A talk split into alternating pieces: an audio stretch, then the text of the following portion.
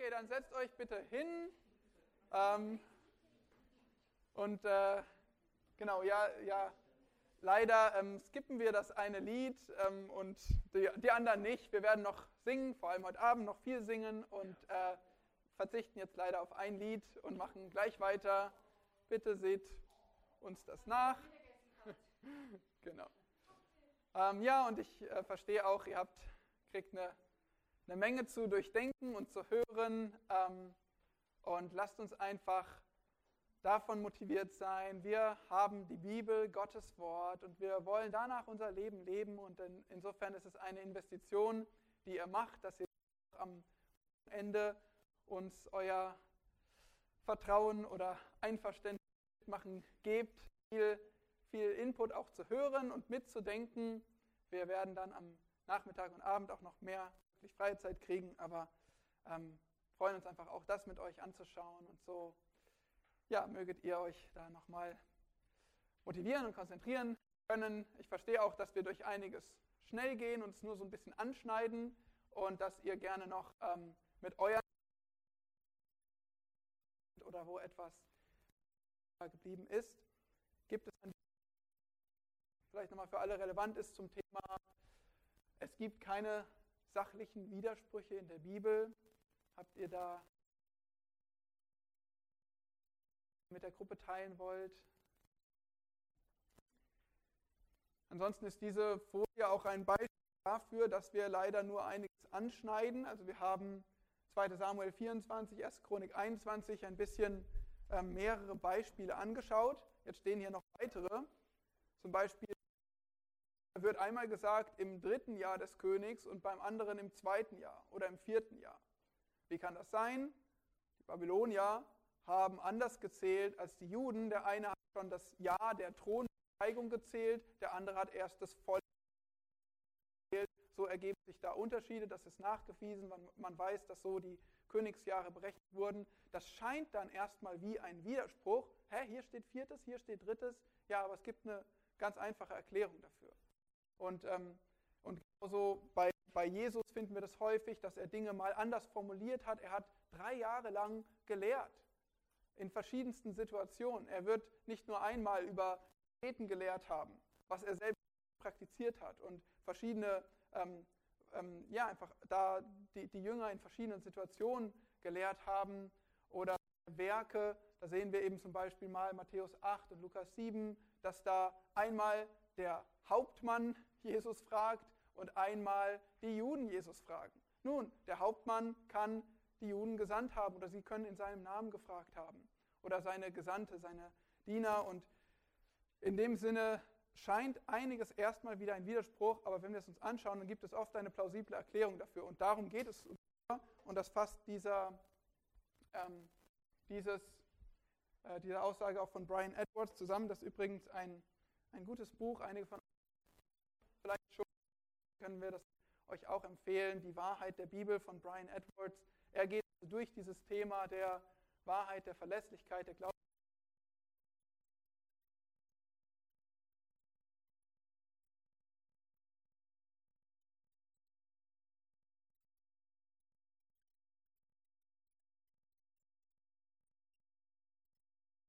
Ist auch etwas dicker, aber kann man auch durcharbeiten.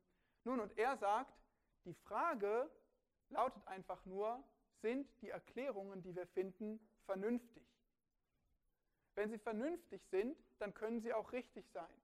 Und wenn sie richtig sind, dann ist in der Bibel kein gesicherter Irrtum oder Widerspruch zu finden. Ich verstehe, du würdest dir vielleicht wünschen, dass alles gar nicht erst erklärt werden muss und dass gar nicht erst vernünftige Erklärungen gefunden werden müssen. Okay, Gott hat aber entschieden, so sein Wort zu offenbaren. Die Frage der Irrtumslosigkeit ist nur, widerspricht sich die Bibel tatsächlich oder gibt es vernünftige Erklärungen? Gottes Wort hat seinen Kritikern schon jahrhundertelang standgehalten. Sie kommen, sie kritisieren, sie sind sich untereinander uneins, sie verschwinden wieder und hinterlassen als Vermächtnis nur eine Spur des Unglaubens aus Papier.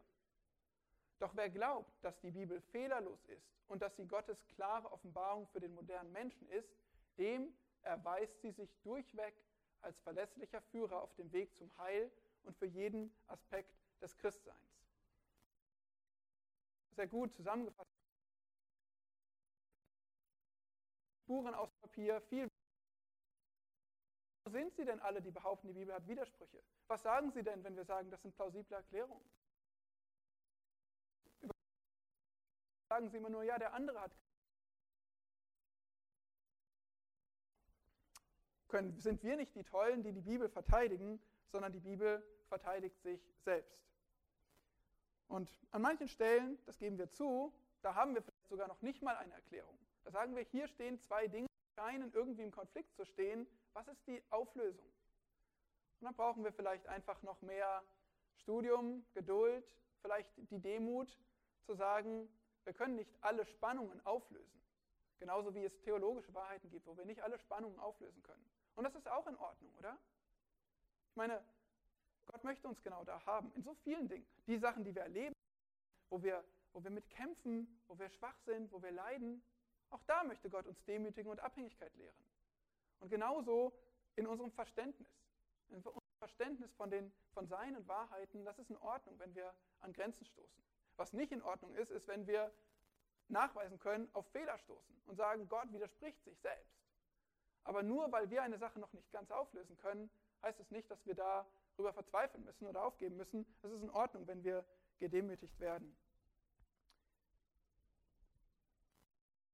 Die Chicago-Erklärung sagt zum Beispiel auch, wir bekennen die Einheit und innere Übereinstimmung der Bibel. Wir verwerfen die Auffassung, dass angebliche Fehler und Widersprüche, die bis jetzt noch nicht gelöst worden sind, den Wahrheitsanspruch der Bibel hinfällig machen. Und das ist genau der Punkt. Es kann sein, dass wir für manche Sachen noch nicht eine so zufriedenstellende Erklärung haben. Aber das macht nicht den Wahrheitsanspruch der Bibel hinfällig. Offensichtliche, nachweisbare Lügen würden den Wahrheitsanspruch hinfällig machen aber nicht Sachen, wo wir irgendwie noch drum ringen, ja, wie ist, denn, wie ist denn das gemeint oder wie ist es in Einklang zu bringen. Es gäbe plausible Erklärungen, aber wir wissen nicht so richtig, wie war es wirklich. Hier werden wir jetzt etwas, ähm, an ein paar Punkten müssen wir jetzt leider, ähm, genau, es, es, ist einfach viel, viel Material und wir werden ein bisschen kürzen, aber wenn euch ähm, davon etwas auffällt, wo ihr nochmal mehr wollt, entweder wenn ihr denkt, das ist für alle hilfreich, dann fragt hier nach oder ansonsten kommt nochmal dieser Punkt ist so ähnlich. Hier heißt es jetzt, es gibt keine sachlichen Irrtümer. Die Bibel lehrt ein Weltbild. Die Bibel die Erde ist eine Scheibe. Die Bibel sagt, die Erde steht irgendwie auf, oder es gibt, wird von den Säulen der Erde geredet, auf die was gegründet ist. Und solche ähm, vorgebracht. Aber wenn wir uns anschauen, wo das steht und sehen, dann gibt es oft gute Erklärungen. Also auch da warten wir noch auf einen tatsächlichen wissenschaftlichen Wissen. Äh, die Evolutionstheorie legt keinen wissenschaftlichen Irrtum der Bibel, ähm, weist sie nicht nach, sondern sie versucht, aber es ist nicht, dass es irgendwelche Belege gibt. Dafür gibt es keine exakte Orthographie das ist zum Beispiel interessant, wenn man in der Bibel sieht, wie die Bibel von auch heidnischen Königen berichtet, wie sie Orthographie ist, das wie wir Recht, also Rechtschreibung, wie wir zum Beispiel schreiben, dass in der Bibel die Schreibweise von sämtlichen Königen, wenn man dann Inschriften in der Archäologie äh, ausgibt, dass man feststellt, die Bibel ist sehr exakt und da, da gibt es von, von vielen Königslisten ähm, einfach natürlich irgendwelche Buchstaben drin, wobei dann auch die Frage ist, ist die ähm, exakt oder gibt es verschiedene Versionen, Varianten des Namens, so wie zum Beispiel äh, den, kennt ihr Jan Hus, ja, den Reformator, von, von seinem Namen, glaube ich, gibt es drei, vier, fünf und das bei den oder der äh, Petrus oder Petrus oder Petro Valdes, Namen, von dem die Valdenser äh, kommen, der, der da den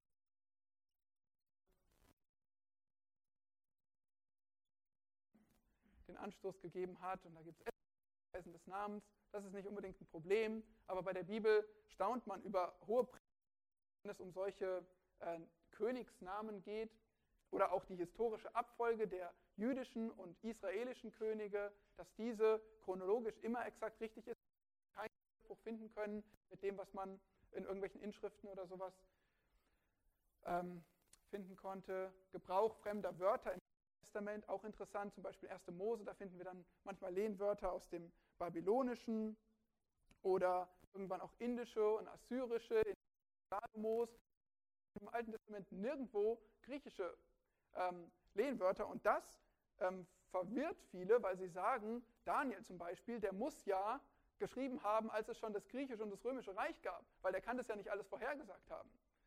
Aber wir wissen, dass Daniel Prophet war und dass er diese Weltreiche vorhersagen konnte. Und die, die Bibelkritik, die er, oder, oder viele ja einfach, die, die, ähm, da, wird, wird die Abfassungszeit und der alttestamentlichen Bücher in Frage gestellt und es wird alles sehr spät datiert, auf Zeiten nach dem Exil, auf Zeiten des persischen, vor allem griechischen äh, Weltreiches. Aber wir finden zum Beispiel solche Lehnwörter, also ähm, genauso wie wir im Deutschen von Hamburger und Computer und so weiter. Wir, wir sind beeinflusst vom Englischen.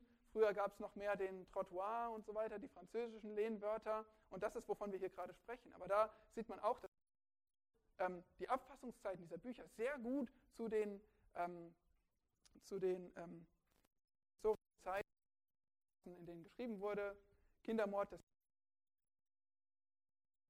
äh, bestätigt, Bericht der und das ist ein Beispiel, wo ich gerne noch kurz mit euch Zeit verbringen will, weil das ist so spannend zu sehen.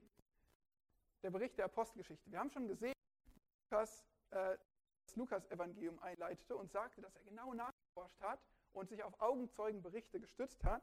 Und dann hat er ja mit der Apostelgeschichte einen zweiten Teil geschrieben.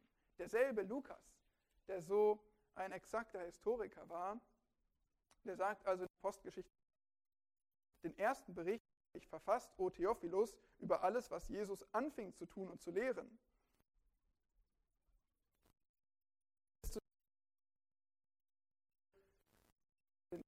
er erwählt hatte, durch den Heiligen Geist Befehl gegeben hatte und so weiter. Also der ähm, Lukas leitet hier ein und sagt, Theophilus, dies ist nun der zweite Teil und wir sehen dann auch in der Apostelgeschichte, die ist so ein einziges es lohnt sich so sehr, die Apostelgeschichte zu lesen, zu studieren. Die ist einzigartig, weil die ist das eine Buch, was uns berichtet, was geschehen ist nach der Himmelfahrt Jesu. Der, von der Gründung der Gemeinde, von den ersten Missionsreisen, von den, von den Werken der Apostel. Und das finden wir, wir finden in den Briefen manchmal irgendwie kleine Hinweise auf das, was geschehen ist, aber die Apostelgeschichte, die berichtet. Und dann ist es interessant, weil man hat keinerlei andere Quellen von dieser Zeit, von diesen historischen Ereignissen, von denen Lukas in der Apostelgeschichte berichtet. Und ähm, das führt dazu, dass Bibel, wir kommen noch zur Bibelkritik, dass die, die die Wahrheit, die Glaubwürdigkeit, die Historizität, also die ähm, Entsprechung der Bibel mit der Geschichte, die das stellen. Und die sagen, Lukas ich meine, der, ähm, der, die haben sogar gesagt, ja, es war nicht mal von der Apostelgeschichte, sondern es irgendwie, irgendwie, das ist im zweiten Jahrhundert, Ende des zweiten Jahrhunderts. Werbeschrift, die versucht also zu und versucht irgendwie Anschein zu erwecken, einer sich durch die Welt verbreitenden Glaubensüberzeugung, wie die Gemeinde entstand, große Wunder. Eigentlich ist es alles nur eine Werbeschrift von irgendjemandem geschrieben, der 100, 150 Jahre später gelebt hat und sich all das zusammen erdacht hat. Das ist so die Haltung der Bibelkritik gewesen, die entstanden ist. Und dann gab es einen, ähm, ein Althistoriker, William Mitchell Ramsey. Und der, also der ähm, lebte und wirkte im äh, 19. Jahrhundert, auch noch Anfang des 20. Jahrhunderts, den deutschen Kritikern, den Schulen in Tübingen und Göttingen, die alle gesagt haben, Lukas, Ende zweites Jahrhundert, oder Apostelgeschichte, Ende zweites Jahrhundert, unbekannter Autor, Werbeschrift für das Christentum. Das heißt, was erwarten wir? Ich meine, was würden wir erwarten, wenn jemand im zweiten Jahrhundert, Ende des zweiten Jahrhunderts, berichtet über Geschehnisse aus Mitte des ersten Jahrhunderts. Tim? Ja, was könnte fehlerhaft sein? Ich meine, was können wir noch nachdenken? Der sagt, Petrus ging ähm, da den Weg entlang und erschien ihm ein Engel. Können wir das nachprüfen? Nein, was können wir nachprüfen? Mary? Ah, gab es die Orte? Stimmen die Distanzen? Was gab es für Regionen? Was wird beschrieben über Geografie? Was wird beschrieben über ähm, Beamte, Regierende? Vielleicht finden wir irgendwas in irgendwelchen Inschriften, in irgendwelchen Aufzeichnungen, auf irgendwelchen Tafeln, oder? Gibt es irgendwelche Dokumente, die wir finden können, die entweder das belegen oder widerlegen, was da geschrieben ist? Und dann hatte der Ram der erste eine Forschungsreise nach Kleinasien Türkei gab und der versuchte nachzuforschen, wie war damals organisiert, politisch und administrativ, die Welt. Was, wie, wie, war das mit den Orten, mit den Strecken? Und Ramsay, der war, der war nicht mal äh, ein, ein Christ irgendwie, der gesagt hat, die Glaubwürdigkeit der Bibel Althistoriker, der wollte einfach Geschichte verstehen, hat sich auf klassische römische und griechische ähm, Archäologie spezialisiert, hat erwartet, die Apostelgeschichte, die wird krachend, krachend scheitern, widerlegt werden. Wenn ich, wenn ich jetzt untersuche, was dort war.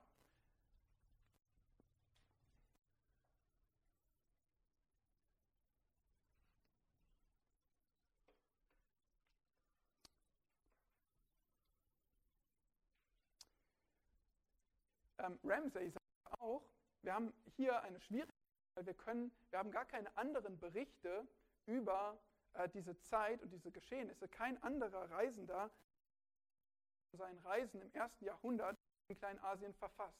Wir haben eigentlich, wir haben die Apostelgeschichte und wir wollen jetzt irgendwie verstehen, stimmt das, was dort berichtet wird oder nicht. Und hier vielleicht mal einen wichtigen Punkt, der ist mir also das fand ich so hilfreich jetzt bei der Reise in Türkei und Griechenland, das zu verstehen, weil da sind wir auf die Spuren gegangen, wir sind in Museen gegangen, wir haben versucht zu verstehen, was wurde gefunden und dort ausgestellt. Und wir sind zu den Ruinen gegangen und haben versucht, was können wir sehen. Erinnert euch vielleicht, wir haben Bilder zusammen angeschaut ähm, und haben in, in Smyrna gesehen, heutiges Izmir, ähm, dass da ein Stück von, von, ähm, von einem Gebäude zu sehen Wohnhäusern, ein Stück von ja, ein paar unterirdische Gänge, aber direkt nebendran ein riesiges Parkhaus und direkt nebendran Wohnhäuser in Thessaloniki, äh, wo der Marktplatz ausgegraben wurde. Äh, dankbarerweise dort nicht ein Parkhaus draufgebaut wurde, wie es geplant war, aber rundherum umgeben von Straßen und Wohnhäusern und der Marktplatz war das Zentrum des antiken Thessaloniki. Das heißt, wenn wir die ganzen Wohnhäuser abreißen würden, wir würden das antike Thessaloniki auf, ähm, äh, heraus ausgraben können und würden so viel Schönes entdecken. Können wir aber nicht, weil wir verstehen, die Leute wohnen dort und das macht, hat, äh, die wollen ihren, Ort nicht, äh, ihren Wohnort nicht verlieren und äh, außerdem würde es unglaubliche Kosten verursachen und äh, keiner ist so, ja, da müssten wir schon ziemlich viel Geld zusammentragen, um das äh, möglich zu machen, dass da ausgegraben wird. Nun, aber ähm, so, so sieht also die, die Situation aus, jetzt in Griechenland, Türkei, in Israel, an verschiedenen Orten. Ich meine, manche Orte in Türkei ähm, ist noch islamisch geprägt, da ist noch weniger Interesse, die, das historische Christentum, ähm, einfach die, die Ereignisse da zu bestätigen und Gebäude auszugraben und andere Funde zutage zu fördern. Oder wenn wir an Ägypten oder Jordanien denken, da gibt es weniger Motivation als zum Beispiel in Israel, die Geschichte äh, auszugraben. Das ist die Situation. Aber die ähm, liberalen, kritischen Gelehrten, die sagen, das ist ein sehr wichtiger, die sagen, die Abwesenheit von Beweisen ist der Beweis der Abwesenheit. Der Abwesenheit eines Beweises ist der Beweis der Abwesenheit. Vielleicht sagen sie nicht mehr explizit, sie sagen das so, aber vielleicht nicht mehr explizit, aber sie leben so. Sie sagen, wenn wenn ein Beweis nicht gefunden wurde für eine Sache, dann hat es das nie gegeben. Wenn also Lukas etwas schreibt und wir können es nicht beweisen, dass es wirklich so war, dann ist es nicht passiert. Wenn wir die Schöpfung nicht beweisen können, auch die Schöpfung nicht passiert. Und die ist wirklich ähm, äh, ein bisschen noch länger zurück und auch äh, schwieriger. Ich meine, die Schöpfung beweist sich selbst, äh, der, der, Herr zeigt uns das. Aber, aber ähm, wie es geschehen ist, natürlich ist das schwer zu belegen. Aber was Lukas geschrieben hat, das kann man schon untersuchen. Der Punkt ist nur, wie herangegangen wird, ist, ähm, wenn es keine Beweise gibt, dann hat es das nie gegeben. Die Abwesenheit eines Beweises ist der Beweis der Abwesenheit. Das ist halt wichtig. Aber was, jetzt, ähm, ähm, was wir jetzt verstehen müssen, stellt euch das erste Jahrhundert vor, die Stadt Thessaloniki und Perge und äh, Antiochia und äh, die römischen Straßen, wo Paulus reiste und die ganzen Schifffahrten. Stellt euch diese Welt vor, stellt euch die Marktplätze vor, die Menschen, die dort waren und die ihre Güter verkauft haben. Und Paulus selbst in Korinth mit Aquila und Priscilla ähm, im Laden verkauft. Von allem, was es gab, von allem persönlichen Besitz, allen Wohnhäusern, allen Straßen, allen Schriften, die angefertigt wurden, allen Papier, Papyrusdokumenten und Tontafeln, von allem, was es damals in dieser Welt gab, wurde nur ein ganz kleiner Teil ist erhalten geblieben. Geht, vieles verbrennt, verschwindet, ähm, ähm, ja, verrottet, was auch immer. Also von allem, was das Leben geprägt hat, natürlich vergeht vieles. Oder Wohnhäuser werden umgebaut, Steine werden umgehauen und für was anderes verwendet. Die werden, wie auch heute, Wohnhäuser werden abgerissen, wird irgendwas Neues gebaut. Und der Schutt, und es interessiert keinen mehr. Also von allem, was es damals gegeben hat, gibt es überhaupt nur einen kleinen Teil, der erhalten blieb. Einen kleinen Teil, der erhalten blieb, wie viel wurde davon ausgegraben? Wenn auf die modernen Thessalonikis und Izmirs und so weiter Parkhäuser gebaut werden, und das alles kostet viel auszugraben. Also von allem, was es gab, blieb nur ein kleiner Teil überhaupt erhalten, aber von dem, was erhalten blieb, haben wir nur einen kleinen Teil gefunden. Von dem, was wir aber gefunden haben, einiges kann man zuordnen, aber vieles, wir finden Steine, wir finden irgendwelche Tonkrüge, wir wissen nicht, ob diesen Tonkrug Maria verwendet hat oder Paulus. Es war halt ein Tonkrug. Es könnte sein, dass er von Paulus. Wir wissen es nicht. Also von allem, was wir ausgegraben haben, ist nur ein kleiner Teil, können wir überhaupt zuordnen.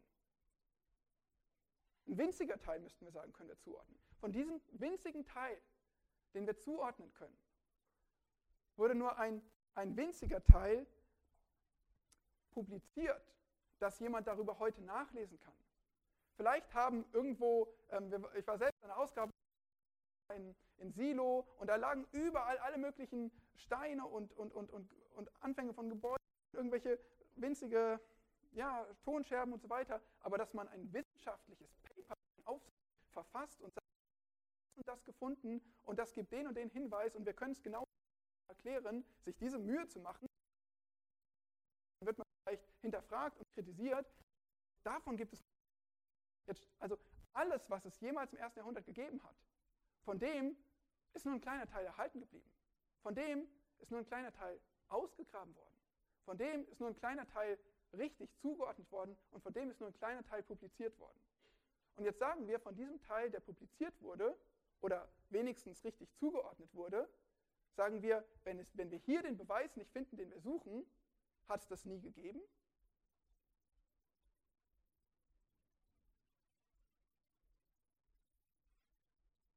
Wie logisch ist das? Wenn du eine Million X hast, eine Million, was es gegeben hat, und du hast nur davon 1000 ist erhalten geblieben, und davon hast du nur 10 ausgegraben, und davon hast du nur 1 richtig zugeordnet, und davon hast du nur 0,001 publiziert. Und wir sagen, von dem 0,001 schließen wir zurück, dass es die 900, wie viel habe ich gesagt, 999.999,999 nie gegeben hat, nur weil es nicht publiziert wurde. Deswegen ist dieser, diese Haltung, solange wir keinen Beweis haben, hat es das nie gegeben, die ist einfach nur töricht. Die ist dumm. Für den größten Wissenschaftler ist das dumm. Dann daraus zu schließen, es hat es nicht gegeben. Es war nicht so. Und jetzt hat kein anderer Reisender der durch Kleinasien gereist ist, einen Bericht von seiner Reise verfasst.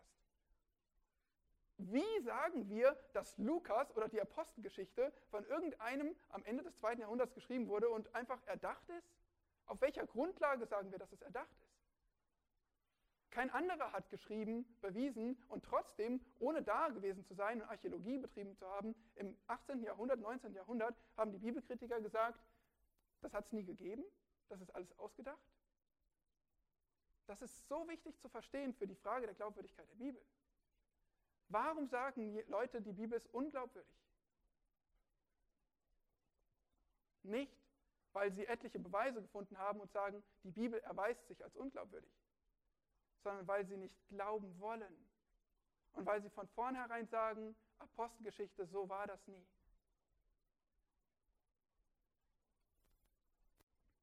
Und William Ramsey hat sich das angeschaut und der, der war der Erste, der untersucht hat. Und was hat er gefunden? Das kann mal jemand von euch mit lesen. Marcel? Oder wer war schon angefangen? Vielleicht mal Marcel. André hat gestern gelesen. Marcel, steh mal auf und lies mal uns den, das untere Zitat. Oh, sorry, ich pick immer die falschen raus. Okay, dann könnt ihr entscheiden. David Elia. Katrin zeigt auf David Elia. Okay, würde bitte irgendjemand jetzt laut vorlesen?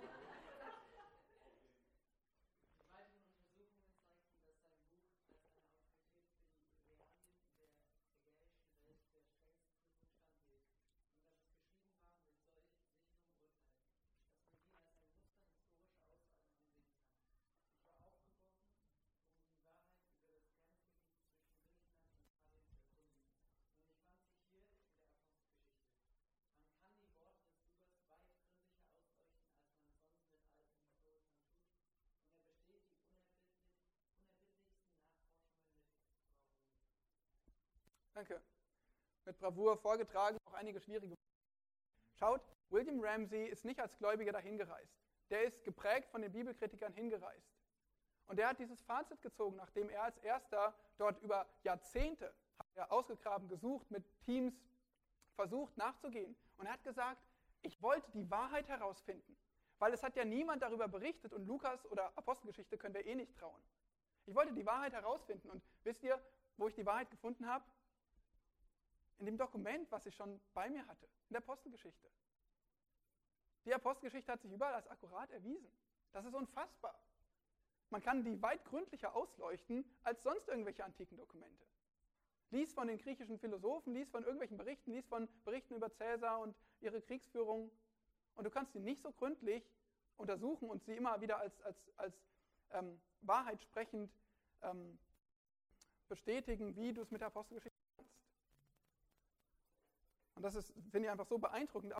Ein Beispiel, nicht so viele Beispiele durchgehen, aber einfach, dass ihr das mal ähm, einen Eindruck auch kriegt, weil, weil man versucht, euch ein anderes Bild zu präsentieren ähm, von, von der Schrift, aber man geht mit einer Prämisse, mit einer Vorentscheidung heran. Die Vorentscheidung ist, das Buch ist nicht von Gott. Das Buch ist unglaubwürdig. Aber das sage ich, weil ich ungläubig bin und nicht, weil es sich als unglaubwürdig erwiesen hat.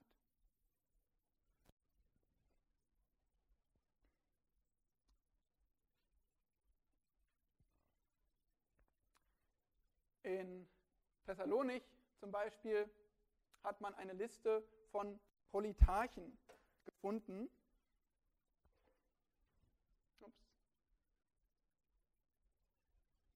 Und zwar berichtet nämlich in Apostelgeschichte 17, Vers 8 Lukas von Polytarchen.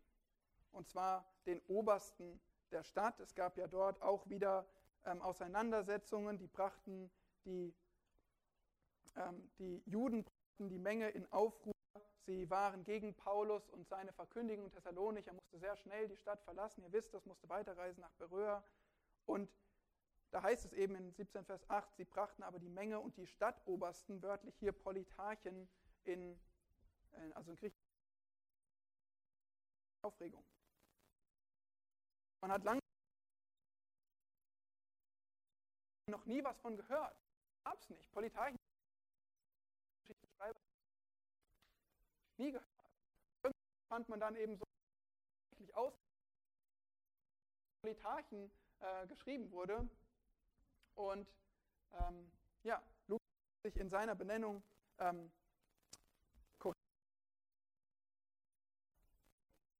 Ich glaube, hier auf der nächsten, ah, nee, Apostelgeschichte 17,8. Und zwar, wir, wir haben zu gehen. Aber ich nenne es Apostelgeschichte 16, Vers 38. aber ich glaube, ich habe es auch auf der nächsten Folie. Genau. Hier stehen auch die Stellen. In Apostelgeschichte 16, Vers 38 geht es um Philippi und da wird von Strategen, Strategos, von den Hauptleuten gesprochen. Wir haben immer Übersetzungen. Wir haben Befehlshaber, Stadtoberste, Hauptleute. Für uns ist es irgendwie, ah ja, das sind halt irgendwie oberste Führer. Wir können damit nicht so viel anfangen. Aber im Griechischen steht da eben bei dem einen Strategen, bei dem anderen Politarchen. In Ephesus heißen sie Asiarchen. Es wird manchmal auch so übersetzt dann bei uns, weil das halt das Wort, was er verwendet hat. In, in Malta berichtet er von dem Protos, von dem ähm, ersten Proto, ähm, dem, dem ersten der Insel. Das war auch scheint ein offizieller Titel. Und Lukas hat eben je nach Stadt und Situation hat er unterschiedliche Titel verwendet für die Obersten der Stadt. Und das sind ähm, eben zum Beispiel in Thessalonik hat man das festgestellt. Und dann am Ende heißt es noch Stadtverwalter Erastus, den erwähnt er in Römer 16 unter den Grüßen. Und ja, das lese ich kurz mit euch. Römer 16, Vers 23. Es grüßt euch Gaius, der mich und die ganze Gemeinde beherbergt. Es grüßt euch Erastus, der Stadtverwalter, und Quartus, der Bruder. Man hat immer so gesagt, Erastus, ähm, ein Stadtverwalter, einer, den der Paulus gedient hat und unterstützt hat. Das kann ja nicht sein, dass so ein hochrangiger Offizieller der Stadt Paulus gedient hat. Das, das, muss, das muss Paulus sich ausgedacht haben. Und in, in Apostelgeschichte 19, Vers 22 lesen wir auch vom Erastus, in 2. Timotheus 4, Vers 20, auch Mitarbeiter. Mehrmals diesen Erastus, den Stadt, von wo hat Paulus Römer geschrieben?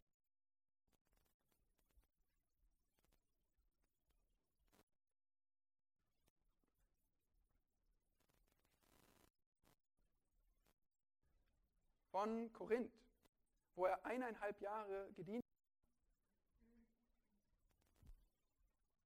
hat. Und so aus Korinth. Nun, man hat also immer gegeben hat, der in Korinth und Paulus gedient haben kann. Und dann hat man in Korinth etwas gefunden und da stand ich auch daneben wart ihr, ihr habt auch Korinth, habt es auch gesehen. Ähm, und hier steht eben, gut, das, hier geht es los mit, ähm, habt das hier, Erastus pro, also ähm, die könnt ihr ein bisschen schlecht erkennen, aber hier Erastus pro Edilitate abgekürzt, ähm, Sua und dann eben lateinisch Stravit kann man hier noch lesen. Stravit. Genau, also das ist, ähm, hier steht in Großbuchstaben und abgekürzt. Also da steht aed.s.p. Stravit, also die drei Worte in der Mitte sind abgekürzt.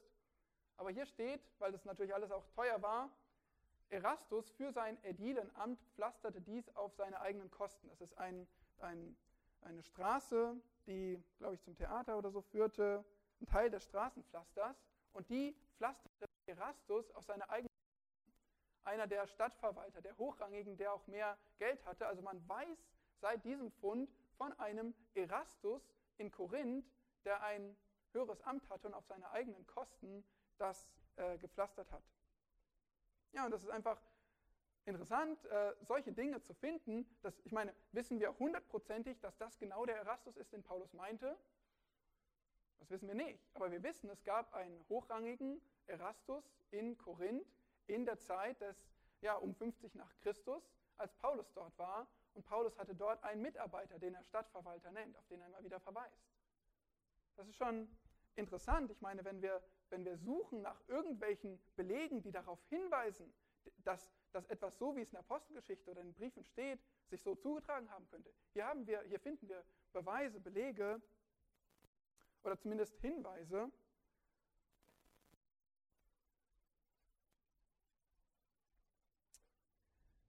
Ja, das ist faszinierend. Hier gibt es noch einen Punkt, die Regio Regionen Iconium und Lykaonien, aber das schauen wir uns jetzt nicht an. Es geht einfach darum, dass, ähm, na gut, das schauen wir uns jetzt nicht an. Wollt, sprechen wir drüber. Aber hier einfach ein, ein Beispiel gewesen für der Bibel massiv Irrtümer unterstellt hat durch genauere Untersuchungen, also tatsächlich so waren, genauso gewesen sein könnten und, und, und nichts, was dem widerspricht, sondern eher was darauf hinweist, dass es so ist und was so jemand wie Ramsey auch extrem verwundert und überzeugt hat. Hier in der Apostelgeschichte. Ich wollte die finden, ich wollte suchen, was wirklich die Wahrheit ist und eigentlich habe ich sie bei mir.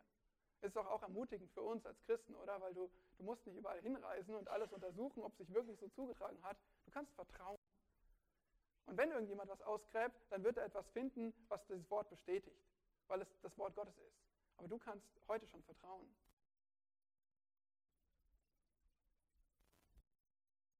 Die Bibel ist irrtumslos. Das überspringen wir jetzt. Gibt es irgendwie an dieser Stelle?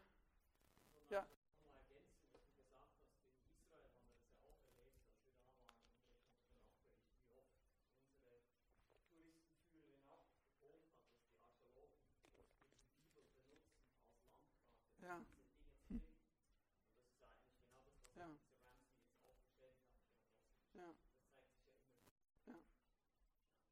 Cool, ja, sehr gut. Und wir werden auch äh, noch ein paar mehr Bilder sehen und ein bisschen über Archäologie sprechen. Das ist wirklich ein spannendes Feld und ermutigend, wie das und die Glaubwürdigkeit der Schrift unterstützt. Ähm, an dieser Stelle, die Bibel ist klar, harmonisch, einheitlich und erhaben sind jetzt drei uns recht kurz anschauen können. Damit machen wir jetzt weiter nach der Geduldsprobe. Die Bibel ist klar. Und darüber haben wir eigentlich schon kurz gesprochen. Lasst uns einfach mal 5, 6 aufschlagen. 5. Mose, Verse, Verse 6.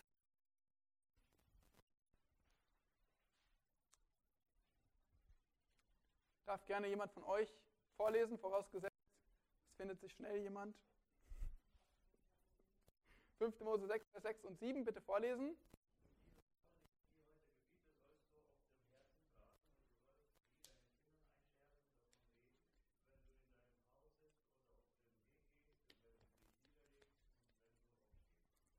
Dankeschön. Die Verse kennt ihr, oder?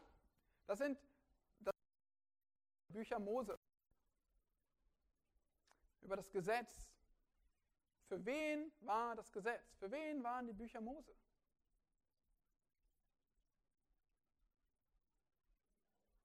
Israel genauer? Das Volk?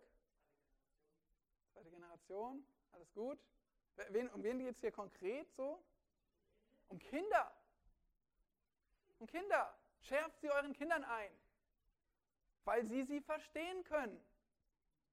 Sie können Gottes Wort lernen und verstehen. Deswegen schärft es ihnen ein. Kapitel 31, Vers 10 bis 12, 5. Mose 31, am Ende dieses Buches, Vers 10.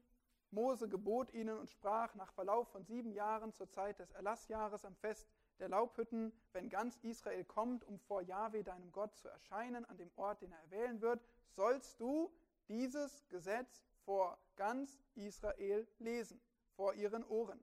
Versammle das Volk, Männer und Frauen und Kinder, auch deinen Fremdling, den Ausländer, der in deinen Toren ist, damit sie es hören und lernen, damit sie Jahwe euren Gott fürchten und darauf achten, alle Worte dieses Gesetzes zu befolgen. Von Anfang an der Schrift sehen wir das, das ist ein Beispiel von Beginn an, aber wir sehen das durchweg auch Nehemia, Esra, wie das, die Schrift gelesen wurde, lange Zeit vor dem ganzen Volk und wie das Volk sich danach richten sollte.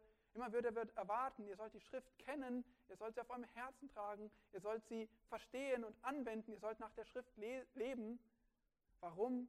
Weil die Bibel verständlich wurde vorausgesetzt, dass Kinder, Ausländer, Mann, Frau, Vater, Mutter, jeder die Bibel verstehen kann.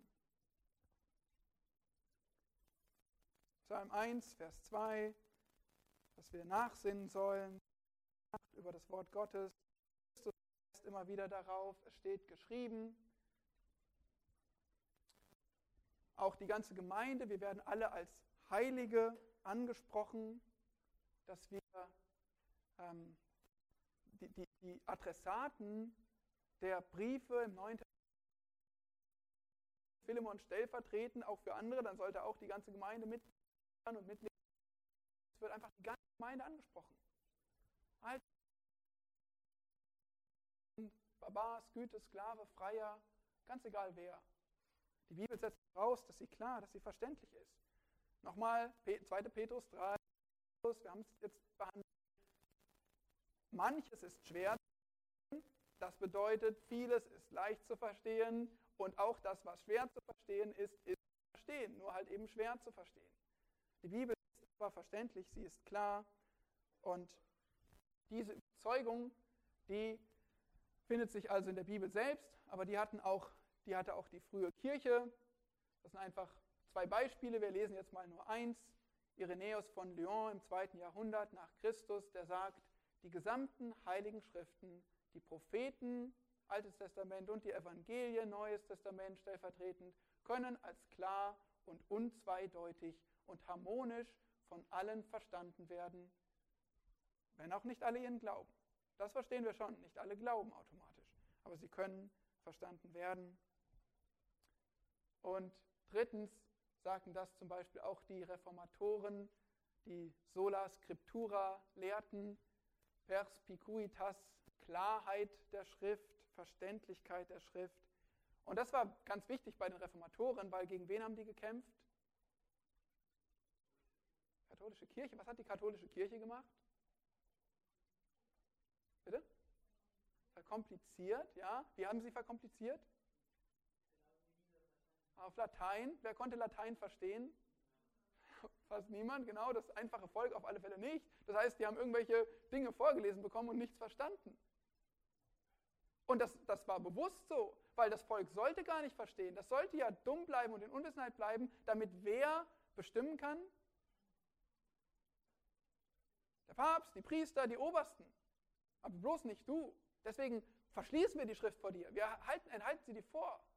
Und wir leiten dich. Genau,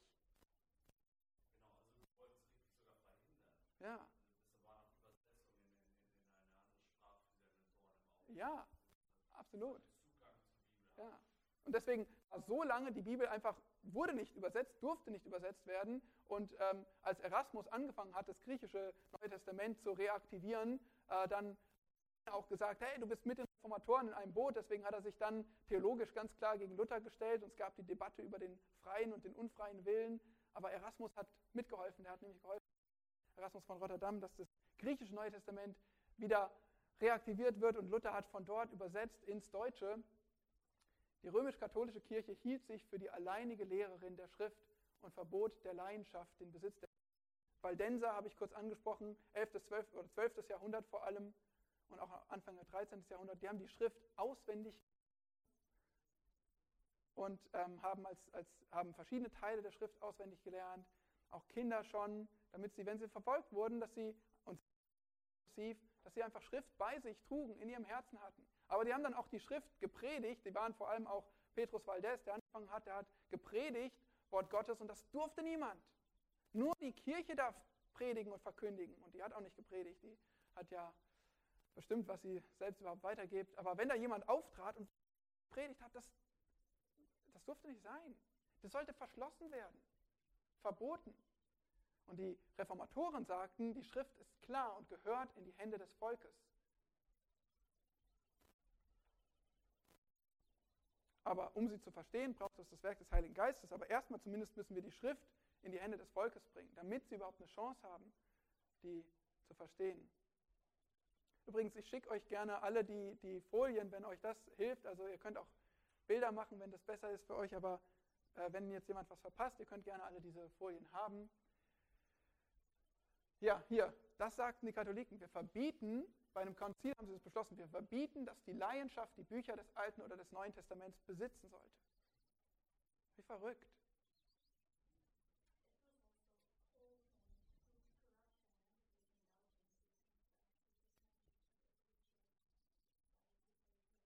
Ja, genau, also ja, die ähm, Ablassbriefe, die sie verkaufen wollten. Sie haben einfach ihre eigenen Lehren aufgestellt. Und das war natürlich wichtig, dass man dann nicht den Leuten die Bibel gibt, um nachzuprüfen. Und jemand wie Luther, der nachgeprüft hat, der hat dann Thesen an die Tür genagelt und gesagt, es ist einfach völlig falsch, was ihr macht. Das entspricht nicht dem Willen Gottes.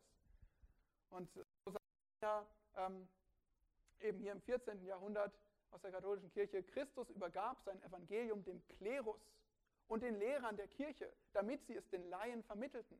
Aber dieser Meister John Wycliffe, der versuchte eben das Englische, steht ja hier, übersetzte die Bibel aus dem Lateinischen ins Englische. Damit öffnete er sie der Laienschaft und Frauen, die lesen können. Auf diese Weise wird die Perle des Evangeliums vor die Säue geworfen und zertreten. Deswegen sind wir so dankbar. Und dass wir heute hier die Bibel auf unserem Schoß haben, in unserer Sprache lesen können. Luther hat gesagt, ich muss die Sprache ich muss es in die Sprache des Volkes bringen. Luther, dass aber in der Heiligen Schrift etliche Dinge sollen verworren sein und nicht alles deutlich und klar, das haben wohl die gottlosen Sophisten also in die Welt ausgeschrien, deren Wort du auch brauchest, Erasme. Hier geht es um diesen Erasmus und den Konflikt, den sie hatten. Aber sie haben noch nicht einen einzigen Bibelspruch aufgebracht, können auch nichts aufbringen, damit sie ihren erdichteten tollen Wahn beweiseten.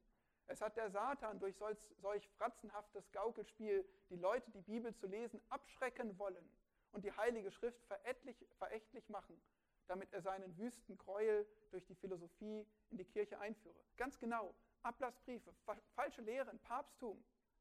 Der Satan wollte falsche Lehre in die Kirche reinbringen und die Gemeinde kaputt machen. Und wie hat er das versucht? Indem er die Bibel fernhält von den Leuten.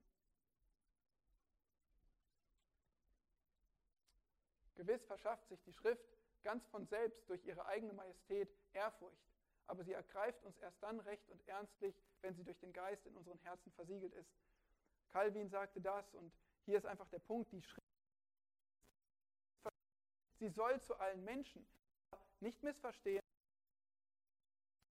nicht automatisch jeder, der ein liest, nicht automatisch zum Glauben kommt und alles erfasst dafür noch? Den Heiligen. Die Bibel, der Heilige Geist hat die Bibel gegeben. Inspiration. Sie ist aufgeschrieben. Aber jetzt braucht es noch für den Glauben, also die Bibel ist schon vollkommen. Sie ist klar, sie ist verständlich. Aber es braucht tatsächlich noch einen zweiten Schritt, um die Bibel in unsere Herzen, in unseren Kopf zu bringen, dass wir mit Glauben reagieren. Das ist die, die Erleuchtung oder die, die geistliche Wiedergeburt und alles das, was der Heilige Geist wirkt, dass er uns lehrt. Aber die Bibel in sich selbst ist schon klar. Auch für dich, alles klar? Sami.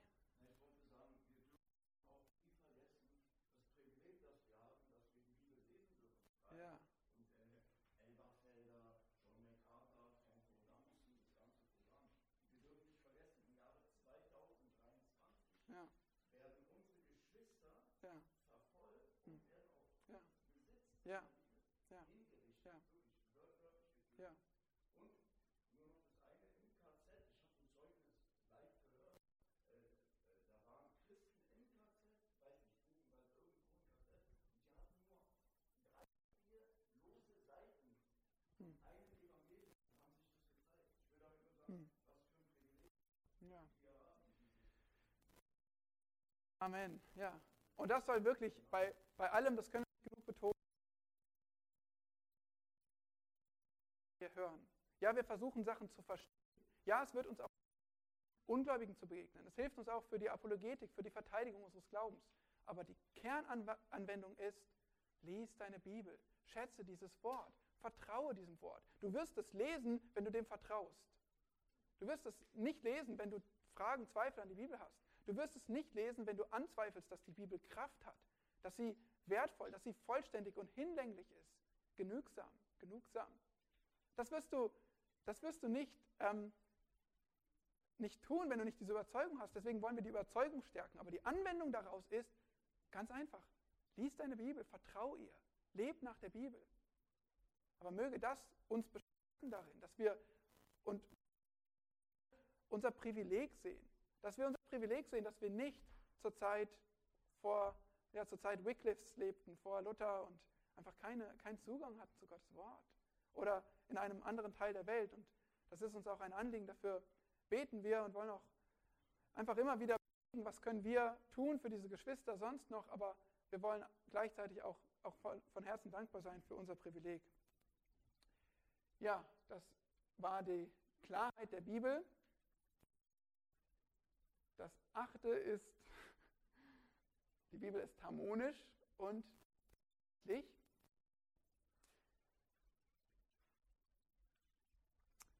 Bibel bildet ein geschlossenes, übereinstimmendes Ganzes. Das ist sehr wichtig. Wir nehmen immer wieder Bezug auf andere Schriftstellen. Wir sagen, das ist die, wir, wir schauen uns Theologie an und sagen auch da, wir versuchen zu bestimmten Themen die ganze Schrift sprechen zu lassen und festzustellen, die Bibel lehrt konstant das Gleiche. Ja, es gibt fortschreitende Offenbarungen, es kommt was hinzu, es wird was erweitert, mehr Verständnis gegeben. Ja, es gibt Dinge, die wir nicht ganz begreifen mit unserem Verstand, aber in sich ist die Bibel sehr äh, stimmig. Sie ist von Geist angegeben, das ist die Erklärung. Ist so einheitlich. Und wenn mehrere Wahrheiten nicht im Einklang sind, dann liegt der Mangel bei uns, bei Gottes Wort. Ja, manchmal haben wir jetzt genug besprochen über scheinbare Widersprüche oder manchmal auch Dinge, die einfach zu hoch sind für unseren Verstand, über die hypostatische Einheit und die Dreieinigkeit und was auch immer euch herausfordert im Denken. Aber dann liegt der Mangel bei uns. Ist auch in Ordnung, dass bei uns Mangel liegt und wir nicht alles erfassen können, wie Gott es erfasst, aber das ist nicht ein Mangel der Schrift. Nun, was zeigt uns die Harmonie, Einheitlichkeit der Bibel, der sinnvolle Aufbau der Bibel als Ganzer? Wisst ihr, wie der Koran geordnet ist?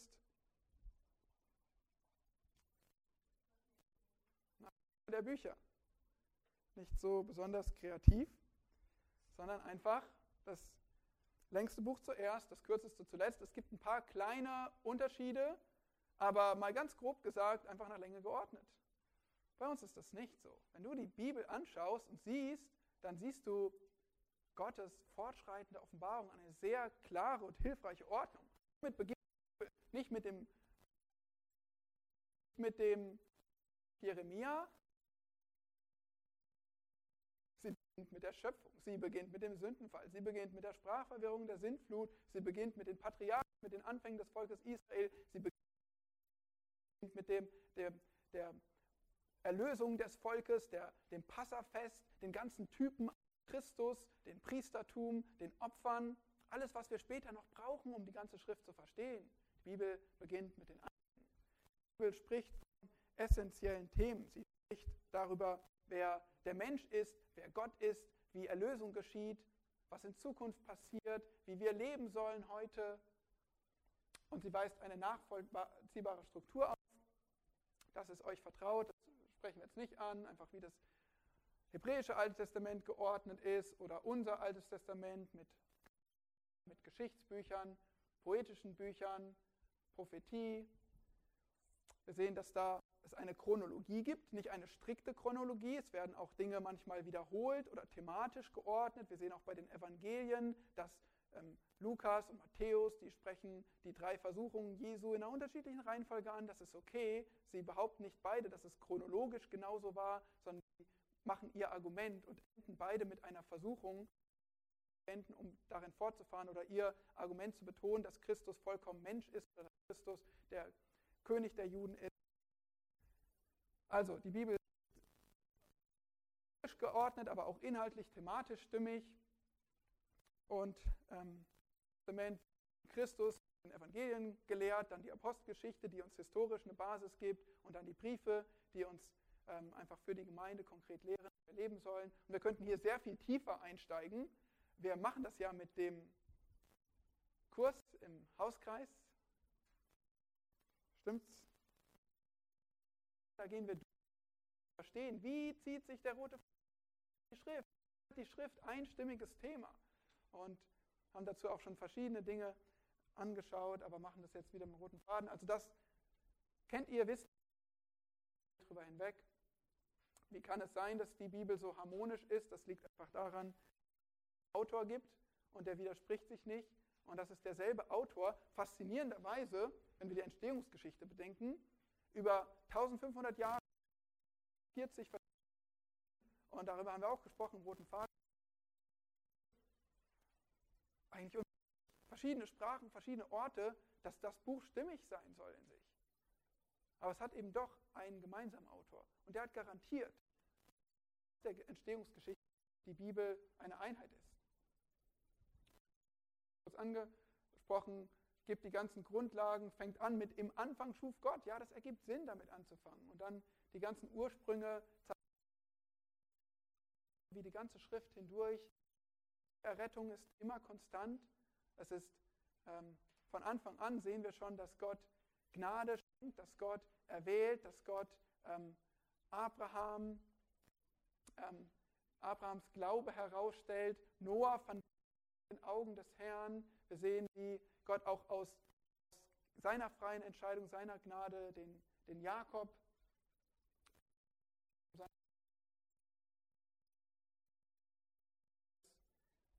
dass äh, aus ein Mensch gerecht ist, das sehen wir alles schon in Mose. Und wir könnten jetzt durch die ganze Schrift gehen und diese Themen aufzeigen, aber schon in 1. Mose ist das alles angelegt. Das ist die Grundlage wirklich. Vollendet in der Offenbarung entdecken, wie die Offenbarung viel von den Anfängen aufgreift. Wenn man sich mal überlegt, 1. Mose umfasst die ganzen Anfänge und die Offenbarung ist das Ende. Und wenn man sich anschaut, was alles aufgegriffen wird von Themen Himmel und Erde, neue Himmel, neue Erde, erster Mensch, zweiter Mensch vom Himmel, die Sünde auf immer beseitigt, die Schlange wird wieder aufgegriffen, etliche Punkte. Einfach die Bibel, wir könnten so vieles rausgreifen als Beispiel. Die Bibel ist eine Einheit. Die Bibel schreibt eine, ein Thema. Große Thema der Schrift ist Jesus Christus, aber das sind Dinge, die sind euch vertraut, deswegen hier auch wieder zügig. Wie gesagt, die Folien bekommt ihr gerne. Und dann sehen wir auch die Offenbarung des Heils, da können wir auch drüber sprechen. Das Heil wird vorbereitet, dann geschieht das in den Evangelien, in der Postgeschichte breitet sich das aus, es wird erklärt, wird für uns erklärt in den Lehrbriefen und vollendet in der Offenbarung. Was auch immer wir anschauen oder wenn wir das betrachten, die Schrift, wie Gott den Mensch als seinen Stellvertreter in seinem Bild gebraucht, um über die Schöpfung zu regieren. Was auch immer wir betrachten, einen roten Faden durch die Schrift hindurch. Ja, genau, das ist jetzt, äh, wie sind einzelne das überspringen wir jetzt auch, aber wenn ihr Bücher studiert oder, oder das gemeinsam studieren, haben jetzt angeschaut, über Richter gesprochen, Bücher alle aufgebaut sind, wir können uns das anschauen, so oft eine schöne Struktur über Kreuz und was auch immer parallel der Schrift und, und man, man sieht so viel von der Schönheit von der Genialität, wie dieses Buch geschrieben ist. Und so kann man sich eben auch einzelne Bücher anschauen. Äh, wisst ihr alle, wie es, wie es hier 1. Mose aufgebaut, die ersten Kapitel und dann die vier Patriarchen als ein Beispiel oder ähm, in Ruth, alles so ähm, chiastisch angeordnet, also wie es losgeht mit Naomi, was sie alles verliert, am Ende, was sie gewinnt äh, und dann diese Szenen auf dem Feld und auf der Tenne. Das ist einfach, ja, Stück für Stück spitzt es sich zu zur Mitte und es ist ähm, wunderschön angeordnet. Ähm, ja, viele Parallelen sprechen wir jetzt alles nicht durch. Jona ist diese ja, einfach immer wieder diese, diese Parallele in Kapitel 3 und 4 wie Kapitel 1 und 2 und dass sich das, das, das, die gleiche, jetzt Jona kriegt eine zweite Chance und die gleichen ähm, Ereignisse geschehen eigentlich nochmal oder es wird manchmal auch bewusst ein Kontrast aufgebaut und eben am Ende von Kapitel 2 bekommt Jona eine zweite Chance, aber am Ende von Kapitel 4 wird das bewusst offen gelassen für den Leser, um, um sich selbst zu prüfen. Israel sich selbst zu prüfen. Ja, wir sind eigentlich wie Jona, wir wollen auch nicht zu den Heiden, wir haben auch keine Liebe dafür, wie Gott für andere Menschen und sogar für Tiere hat, dass sie gerettet werden können. Ähm, ja, und Jona ist darüber ärgerlich und, und wir sollen uns fragen, oder Israel soll sich fragen, aber wir heute auch, wie sind wir eigentlich wie Jona, die wir erst davonlaufen und die wir kein Mitgefühl haben für andere Nationen, dafür, dass jemand anderes, der nun mal sehr grausam ist, wie die Assyrer waren, haben wir dann keine Barmherzigkeit für diese Menschen? Ja, das ist jetzt äh, sehr kurz zusammengefasst gewesen, die Harmonie und Einheit der Schrift. Und der, ein kurzer Punkt ist auch noch die Erhabenheit der Bibel. Und dann geht es in fünf Minuten rechtzeitig zum Mittagessen. Damit schließen wir ab. Die Erhabenheit der Bibel. Einfach ein paar Punkte. Ihr seht jetzt schon, wenn die Bibel klar ist, wenn die Bibel eine Einheit ist, wenn die Bibel irrtumslos ist, wenn sie vollständig ist, das zeigt, wie genial die Bibel ist. Aber hier nochmal ein paar Punkte. Wie, wie spricht Gott von sich selbst in der Bibel? Er zeigt uns, dass er ja, hoch erhaben ist. In anderen Religionen, da hat man, ähm, hat man sich immer seinen Gott gebastelt und hat die Götter gemacht wie die Menschen. Man hat irgendwie von sich selbst als Mensch geschlossen auf, wie der Gott ist. Aber Gott macht das gar nicht so. Der sagt einfach, ich bin der ich bin. Ich werde sein, der ich sein werde. Ich bin alles in Vollkommenheit. Ich bin derjenige, der mich offenbart. Und so stellt sich Gott von Anfang an äh, dar. Er, er zeigt sich im Kontrast zu den Göttern und sagt, ich, ich spotte über eure Gebilde aus Holz und Stein und Metall, dass ihr euch das selbst bastelt und dann davor niederfallt. Und diese Götter, ihr ruft sie an und ihr ritzt euch die Haut auf, ihr schreit aus Leibeskräften und nichts passiert. Gibt diese Götter nicht. Aber ich bin Gott, ich bin der wahre Gott. Und so in der Schrift zeigt sich als erhabener Gott. Wir sehen die Lehren der Schrift. Ich meine, wer denkt sich etwas aus wie Rettung aus Gnade, wo der Mensch sich nicht auf die Schulter klopfen kann, wo der Mensch nicht gut dabei wegkommt? Wer denkt sich aus, dass Gott der vollkommen ist und niemals sündigen kann und nur deshalb für jemand anderen sich opfern kann, dass dieser Gott, der vollkommen ist, Mensch wird, weil ein vollkommener Gott, der Geist ist, der überall ist, der nicht sterben kann, der könnte nicht für uns sterben. Aber er wird deshalb Mensch, er wird wie wir und er erfüllt deshalb alles, was vorgesehen war für Adam, für die Nachkommen Davids, für den vollkommenen Israelit. Und er erfüllt diese ganzen Dinge als Mensch. Und er stirbt für uns als Gott Mensch, der unser vollkommenes Opfer sein kann. Das ist genial. Wenn du die Bibel studierst, entdeckst, das ist ein erhabenes Buch. Die Bibel hat Kraft zu überzeugen, zu geben. Sie überführt von Sünde. Sie überführt uns. Was hat die Bibel für eine Kraft? Ich meine, was, was passiert, wenn du deinen Roman aufschlägst oder irgendeinen Zeitungsartikel? Ja, vielleicht sagst du auch mal, oh, der hat recht, hat er gut gesagt. Aber hast du schon etwas gelesen, was dein Herz aufdeckt, ein zweischneidiges Schwert, was unsere Gedanken, unsere Gesinnungen aufdeckt und wir sagen müssen, Mann, das stimmt, das bin ich. Ich, elender Mensch, ich Sünder. Und Gott möchte mich retten. Und wie er mich verändern kann. Und und ja, was er alles offenlegt über meine Gedanken, über meine Sprache, über meine Fehler. Und er zeigt mir aber auch den Weg, wie ich, wie ich ablegen kann durch seinen Geist. Und ich erlebe das, wie er beisteht, wie er Tröster ist, wie er Beistand ist in den schwersten Stunden. Das kannst du nicht, das kannst du nicht produzieren von dir selbst. Das macht dieses Buch. Das ist so erhaben. Die Bibel erzieht uns, sie formt uns, sie, sie macht euch zu, ihr seid schon neue Menschen, aber dass ihr das auslebt, dass ihr lernt, gerecht zu denken, zu leben, zu tun, zu dienen, dass ihr, dass ihr bereit werdet für die Prüfung, die Gott noch vorgesehen hat für euch und ihr ausharren könnt. Das will mit euch. Prophetie und Erfüllung. Wir verbringen, und das kennt ihr auch, was für ein ungefähr 300, die sich auf Christus 100 bei seinem ersten Kommen und wir wissen, wie er geritten ist auf dem Esel und in Bethlehem geboren und sich Details erfüllt haben vom Verräter von Judas, alles möglich vorhergesagt in Psalmen. Prophetie und Erfüllung. Von einer Jungfrau geboren, das ist verrückt. Und die Bibel ist so ein